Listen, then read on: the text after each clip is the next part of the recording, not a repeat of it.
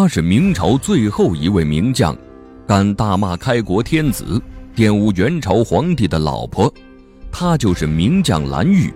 前半生充当背景板，后半生走上人生巅峰，可为何落得剥皮食草的下场？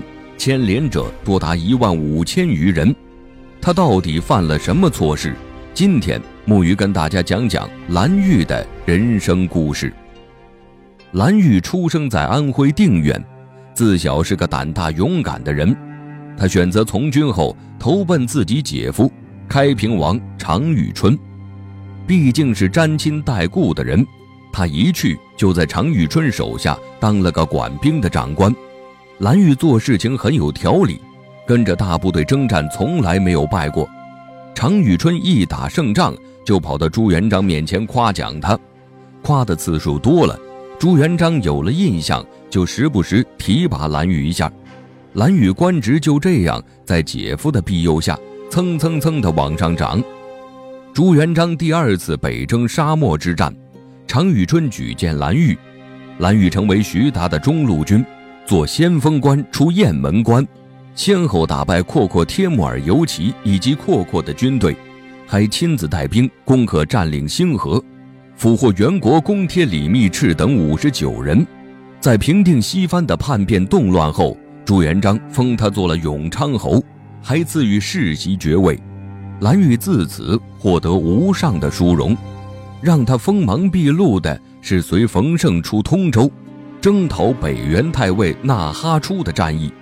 他率领众将士冒雪前行，骑着马击溃元朝的地方长官，逼得纳哈出主动投降。许是此次打仗过于轻松，蓝玉变得洋洋得意，居然在祥和酒宴上脱下衣服要求纳哈出穿上，还命令对方给自己倒酒。士可杀不可辱，纳哈出非常不乐意，叽里咕噜说了一大堆蒙语。一旁的明朝官员进行了翻译，蓝玉的手下知道是咒骂明军的，当场砍下纳哈出的手臂。后来。冯胜和蓝玉花了好大的一番功夫，才平定纳哈出的部队。朱元璋了解之后，并没有责骂蓝玉，还在冯胜下台后让他顶替做手握重权的大将军。一时间，蓝玉风光无限，他的虚荣心得到极大的满足。洪武二十一年，是蓝玉人生最高光的一年。当时他奉旨率领十五万大军向北征讨。大军出大宁，进至庆州，得知元朝皇帝在捕鱼儿海一带（今贝加尔湖海），蓝玉率军抄近路日夜兼程，赶到白岩井后，离捕鱼儿海有四十里的路程。蓝玉探查半天，没有看到敌兵，有带兵返回的想法。定远侯王弼认为回去不光彩，不好跟朱元璋交代。蓝玉听后也觉得棘手。只能咬着牙下令让军队暂时驻扎下，随后趁着夜色去了捕鱼儿海的南边。皇天不负有心人，他探查到敌营在海东北八十余里处，蓝玉惊喜万分，命王弼为前锋，率骑兵逼近敌营，展开进攻。元军认为明军不了解捕鱼儿海，根本没有防备之心，加上白天总刮大风，扬起沙尘，什么都看不清楚。觉得明军不会深入，可谁曾想会看到一支军队冲到营前，元军大惊，仓促迎战，太尉蛮子等人被杀，其他人纷纷跪地投降，以求保命。元朝皇帝带着太子和几十个士兵仓皇逃走，蓝玉派精锐骑兵追击，俘获元朝皇帝的小儿子帝宝奴以及妃嫔公主等共计百余人，后又追获七万七千余人。还搜刮到元朝的宝玺、符射、金银印信等物品。朱元璋听到捷报，拍手叫好，赞赏蓝玉堪比卫青、李靖。蓝玉听后自信心爆棚，一鼓作气攻占哈拉张营，收获人畜共计六万多。朱元璋封他做梁国公。其实啊，梁国公原本是梁国公，可蓝玉自认为是打败元朝的大功臣。在班师回朝的时候，做了诸多犯朱元璋忌讳的事儿。他到底干了什么呢？蓝玉北征回朝，率领将士半夜路过喜峰关，守关官吏开关的时间稍微晚了一步，直接让手下的将士用箭炮拆了大门。好家伙，自家人打起自家人了！守城们若不是看蓝玉亮出身份牌，都要认为是敌人突袭了。蓝玉闯了进去，嘴里还骂骂咧咧，说看门的士兵动作太慢了，这简直是胆大妄为。朱元璋虽然没有责备他，可也因为接下来这件事气得拍桌子。蓝玉回来时，在途中放纵手下，对俘虏们任意妄为，而他自己在醉酒之后当众羞辱北元王妃，将其直接玷污了。北元王妃受到这般侮辱，哪里还能忍？以自杀挽回自己仅剩的尊严，这引起了北元战俘们的强烈不满。也让朱元璋勃然大怒。朱元璋为什么会生气？问题就出在北元王妃是元朝皇帝的老婆，北元皇帝呢是跟朱元璋同一辈分的。北元王妃到底该如何处理，是朱元璋的事情。蓝玉一介臣子居然玷污北元王妃，简直是以下犯上，大逆不道。其次，朱元璋想要各个民族和平共处。蓝玉这样一搞，朱元璋怎么安抚北元的人？朱元璋强忍着怒火，把封给蓝玉的梁国公改为梁国公，并刻在世袭的凭证上，以示惩戒。蓝玉根本不当回事儿，洋洋得意，受着他人的吹捧，在朱元璋举办的酒宴上，还扬言说，军中所有士兵升官降职都掌握在他手里。朱元璋的心情一时间复杂无比，感情我这个皇帝是个摆设。其实啊，蓝玉早在地方当官时就曾做过很多让朱元璋看不惯的事。他霸占百姓的田地，私自养了很多庄奴，放纵手下的奴才作恶。被御史弹劾后，他生气地动手打御史。他还让家人大批量私买云南盐走私，盐可是明朝垄断的产业。蓝玉根本是没有资格贩卖的，可由于大将常遇春、徐达相继离世，他能依靠的只有刚刚上位的梁国公蓝玉，更何况他的儿子朱标登基，还需要辅助的人。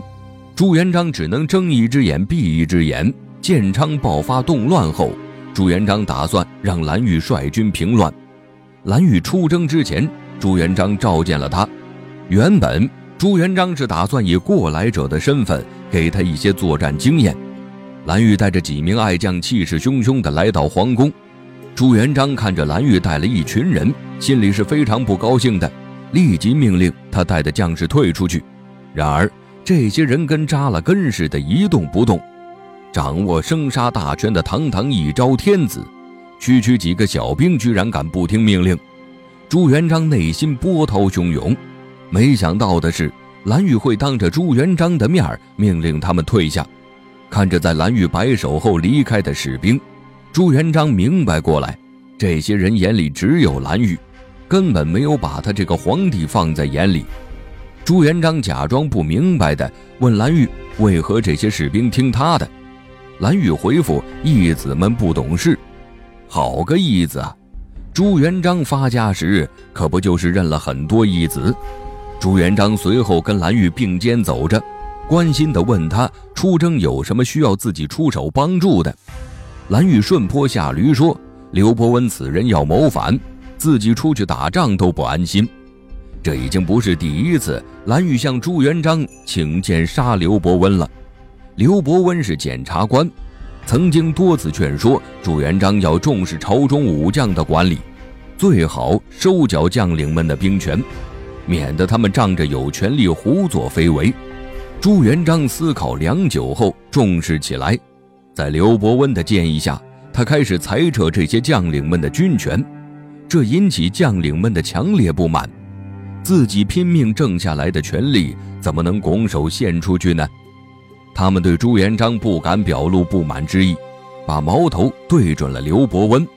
不少将士认为，只要刘伯温死了。朱元璋就不会裁撤军权了，而蓝玉如今是将领们的老大，他自然要起带头作用。对于刘伯温可谓是杀心十足。朱元璋会不知道蓝玉的小九九？他对蓝玉说：“彻底清除动乱后回来，一切好商量。”心里面却在思考蓝玉还能不能留。后来蓝玉西征打了胜仗，被封为太子太傅。蓝玉看着圣旨，没有感激圣恩，反而跟人抱怨自己的职位太低了，上奏朱元璋要当万人之上的太师。太子太傅已经是一品重臣了，给你是看得起你，你居然还挑三拣四当太师。朱元璋越发觉得如今的蓝玉拎不清自己有几斤几两了，当着众朝臣的面子驳回了他的请求。蓝玉老不情愿地接受了太傅职位，泱泱不乐了很长一段时间。此时的朱元璋依旧忍耐留着蓝玉，因为蓝玉如今是太子朱标一党的亲信。蓝玉尽管平时嚣张跋扈惯了，在朱标的手里却服服帖帖的。再加上贸然杀掉他会变相削弱太子势力，朱元璋为了朱标愿意给蓝玉面子。可谁成想，太子朱标死了，朱元璋把大明未来寄托在朱允文身上。看着年幼的宝贝孙子，再想想蓝玉曾经犯下的各种越界举动。朱元璋躺在龙床上，是翻来覆去的睡不着。恰巧他的四儿子朱棣上奏，说不除朝中怀有异心的臣子，怕将来后患无穷。朱元璋靠坐在龙座上，闭上了眼睛。